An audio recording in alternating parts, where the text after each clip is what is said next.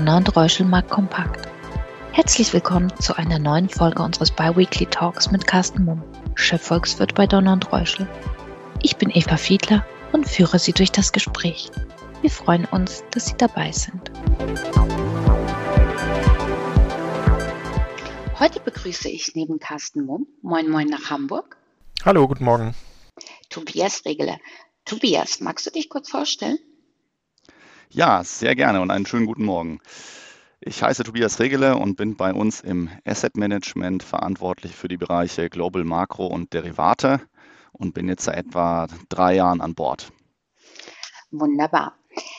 Anfang des Jahres waren die Voraussetzungen für das Kapitalmarktjahr 23 ja alles andere als gut. Ukraine-Krieg, geopolitische Spannung, Corona-Pandemie-Peak in China, erhöhte Inflation, Zinswende und, und, und. Dennoch haben sich die Aktieninvestments deutlich ertragreicher, als man es vermutet hätte, entwickelt. Vor allem DAX, Eurostox 50 und S&P 500. Ähm, wie sah es bei den anderen Indizes aus, Carsten? Ja, wir haben tatsächlich überwiegend ein sehr positives Bild, wie du eben schon kurz angesprochen hattest. Ähm, wenn wir die europäischen Standardaktienindices nehmen oder eben auch den S&P 500, dann haben wir Wertentwicklungen, die so um, um die 15, 16 Prozent im Plus liegen und das vor dem Hintergrund der eben schon von dir angesprochenen, ja, ich sag mal, überwiegend Belastungsfaktoren. Ähm, wenn wir nochmal zwei Aspekte vielleicht rausgreifen, die wir vor dem Hintergrund einfach der Schnelligkeit der Entwicklung vielleicht schon fast in den Hintergrund gerückt haben. Es ging natürlich um geopolitische Unsicherheiten, Inflation, Geldpolitik, ähm, auch die vergangenen Monate.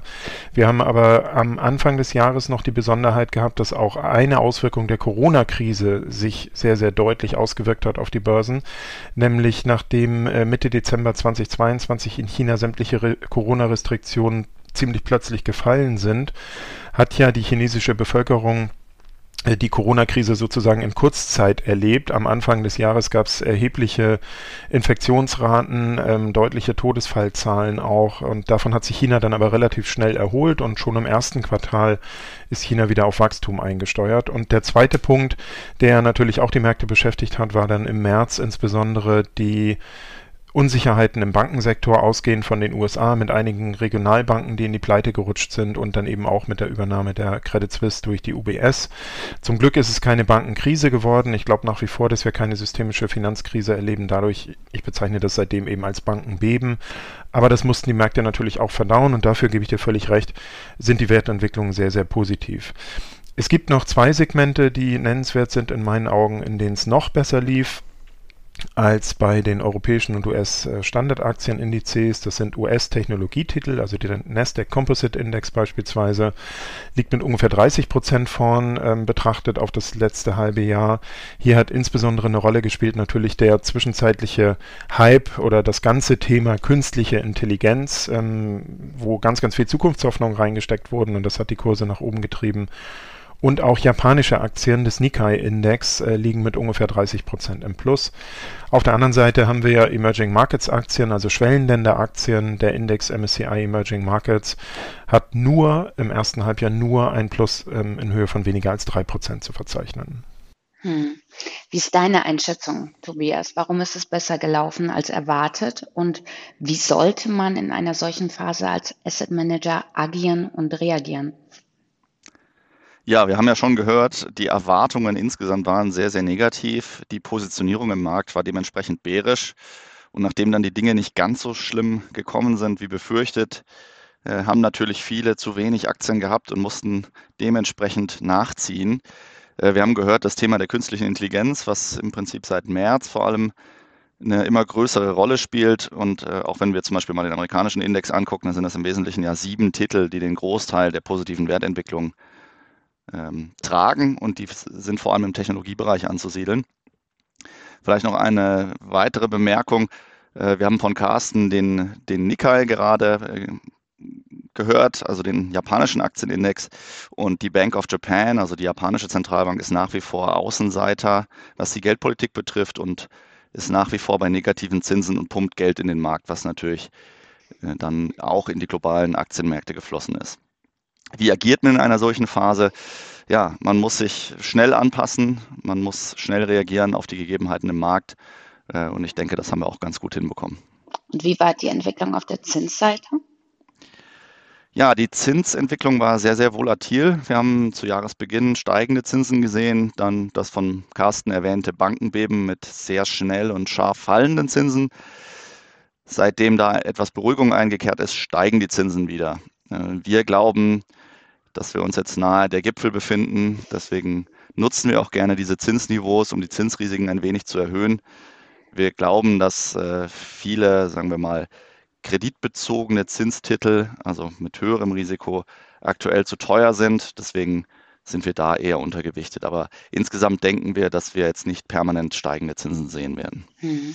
Carsten, mit Blick auf Wachstum und Inflation, wie sind die Aussichten fürs zweite Halbjahr? Ja, die Aussichten, was das Wachstum angeht, haben sich kontinuierlich, muss man fast sagen, in den letzten Wochen und Monaten abgeschwächt. Es sieht so aus, dass wir zwar eine gewisse Wachstumserholung erwarten in den kommenden Quartalen, die haben wir eigentlich aber schon für das zweite Quartal erwartet. Äh, insbesondere war der, die Erwartung dahinter, dass China sehr, sehr dynamisch ähm, nach diesem Corona-Einbruch eben wieder beginnt zu wachsen. Grundsätzlich wächst China auch ziemlich stark, aber sehr stark auf den Dienstleistungssektor bezogen. Und was einfach global die Wachstumsaussichten Märkten zurzeit deutlich eindämpft, ist eine sehr, sehr schwache Industriedynamik. Man kann sogar sagen, global befindet sich die Industrie zurzeit in einer Rezession. Und das dämpft dann eben vor allen Dingen in den Industriestaaten, aber auch in vielen Schwellenländern die Wachstumsaussichten. Und für die Gruppe der Industriestaaten gehen wir in den nächsten Quartalen von einer leichten äh, Wachstumserholung aus. Insgesamt wird es aber ein, wie wir das ähm, im Analystenjargon nennen, äh, blutleeres Wachstum, also relativ wenig dynamisch. Für Deutschland ist im laufenden Jahr 2023 auf Gesamtjahressicht ein negatives Wachstum zu erwarten und dann ab dem nächsten Jahr 2024 zwar eine etwas dynamischere Erholung für Deutschland und die Eurozone, dafür wird, dafür wird voraussichtlich das Wachstum in den USA im nächsten Jahr ein bisschen schwächer ausfallen. Wenn wir auf die Inflation schauen, dann gehen wir davon aus, dass der Inflationspfad, den wir in den letzten Monaten gesehen haben, also deutlich sinkende Nominalraten, dass der auch in den kommenden Monaten so weitergehen wird. Und der Hintergrund sind vor allen Dingen äh, ziemlich schwache und weiter sinkende Rohstoff- und Energiepreise und global wieder gut funktionierende Lieferketten. Also das sind keine Kostentreiber mehr, sondern im Gegenteil, die senken zurzeit die Erzeugerpreise. Und tatsächlich sind die, die Produzentenpreise oder die Erzeugerpreise in Deutschland das ist also alles das, was Unternehmen einkaufen, um produzieren zu können. Löhne, Transporte, Rohstoffe, Vorleistungen. Und diese Erzeugerpreise, die sind jetzt gerade im Juni das erste Mal seit Monaten auf Jahressicht wieder gefallen. Und das war natürlich einer der ähm, Inflationstreiber auch. Das heißt, hier geht Luft raus. Das ist die positive Nachricht. Die Inflationsraten werden weiter sinken. Aber das Problem, was auch die Notenbanken mit Blick auf die Inflation haben, ist, dass eben die Kernraten weiterhin nur sehr, sehr langsam sinken. Das sind die Inflationsraten ohne die Komponenten Energie und Nahrungsmittel. Und das zeigt eben, dass die Inflation mittlerweile überall in sämtlichen Waren, Dienstleistungen und Gütern angekommen ist. Und diese Inflation, die wird nur relativ langsam aus dem Markt wieder rausgehen oder eben aus den Inflationspreisen. Hm. Apropos Risikofaktoren, auch die Energiekrise ist ja noch nicht überwunden. Im Winter konnte zwar eine Gasmangellage abgewendet werden, aber besteht das Risiko auch für diesen Winter? Ja, das Risiko besteht weiterhin, aber wohl nur bei einem sehr, sehr strengen Winter. Also das Risiko für eine Gasmangellage. Ähm, oder die zweite Alternative ist, ähm, das hängt damit zusammen, äh, wenn wir eben plötzlich wieder mehr verbrauchen, mehr Gas, als wir das in den vergangenen Monaten gemacht haben. Da haben ja sowohl private Verbraucher als auch die Industrie ihren Gasverbrauch deutlich reduziert. Und ähm, wenn beispielsweise eben bei einem sehr strengen Winter dann der Gasverbrauch wieder deutlich nach oben läuft, dann kann es passieren, dass wir eine Gasmangellage sehen. Die Wahrscheinlichkeit ist in meinen Augen relativ gering. Und der Hintergrund ist auch, dass wir mittlerweile sehr, sehr gut gefüllte Gaslager haben. Äh, die Zielsetzung der Bundesnetzagentur war, bis zum 1. September 75 Prozent äh, Lagerfüllstand zu haben. Dieses Ziel wurde bereits im Juni erreicht und im Moment liegen wir bei knapp 82 Prozent Gaslagerfüllstände. Die werden sich in den nächsten Wochen weiterfüllen und damit haben wir grundsätzlich eine ganz gute Voraussetzung, um eine Gasmangellage zu vermeiden. Aber muss man sagen, ähm, die Gas Liefersituation ist natürlich ein Stück weit unsicherer geworden, ähm, weil wir einfach noch mehr abhängig sind von funktionierenden Lieferketten. In diesem Falle vor allen Dingen, äh, dass eben LNG-Lieferungen reibungslos funktionieren. Und was man auch sagen muss, ist, dass im Laufe der nächsten Monate, gerade wenn es Richtung Herbst geht oder auch wieder in Richtung Winter, dass natürlich Gaspreise auch mal wieder deutlich steigen können. Dann eben, wenn die Versorgungssicherheit vielleicht auch nur ein bisschen in Frage steht. Hm. Tobias, wie seht ihr die Aussichten für Aktien und Zinsen? Ja, ich beginne mal mit dem Zinsen. Also wir hatten ja schon eingangs darüber gesprochen, dass aus unserer Sicht bereits vieles eingepreist ist. Es gibt natürlich das Risiko der hartnäckigen Inflation. Wir sehen aber auch, also wir gucken auch noch an äh, ältere Metriken an, sowas wie äh, Veränderungen in der Geldmenge. Da haben wir vor zwei Jahren einen dramatischen Anstieg gesehen und da sehen wir jetzt eine negative Entwicklung, wie wir sie zuletzt in den 1920er Jahren hatten. Und das gibt uns ein bisschen Hoffnung, dass mittelfristig die Inflationsdynamik gebrochen werden kann und dass wir da keine Wiederholung der 70er Jahre sehen werden. Was die Aktien betrifft, äh, denken wir, dass die Selektion sehr, sehr wichtig ist, nach vorne gerichtet. Ich hatte ja bereits gesagt, dass dieses Jahr vor allem sieben Titel auf der, im US-Aktienmarkt äh, Großteil der Performance geliefert haben und wir glauben, dass auch nach vorne hin die Selektion da wichtiger wird. Und äh, natürlich aktuell ist das KI-Thema sehr heiß und äh, hat weiterhin Potenzial. Mhm. Vielleicht zum Schluss ein Blick in die Glaskugel. Gasmangellage, Energiekrise, Inflation, geopolitische Spannung. Wo seht ihr mögliches Überraschungspotenzial, positiv wie auch negativ?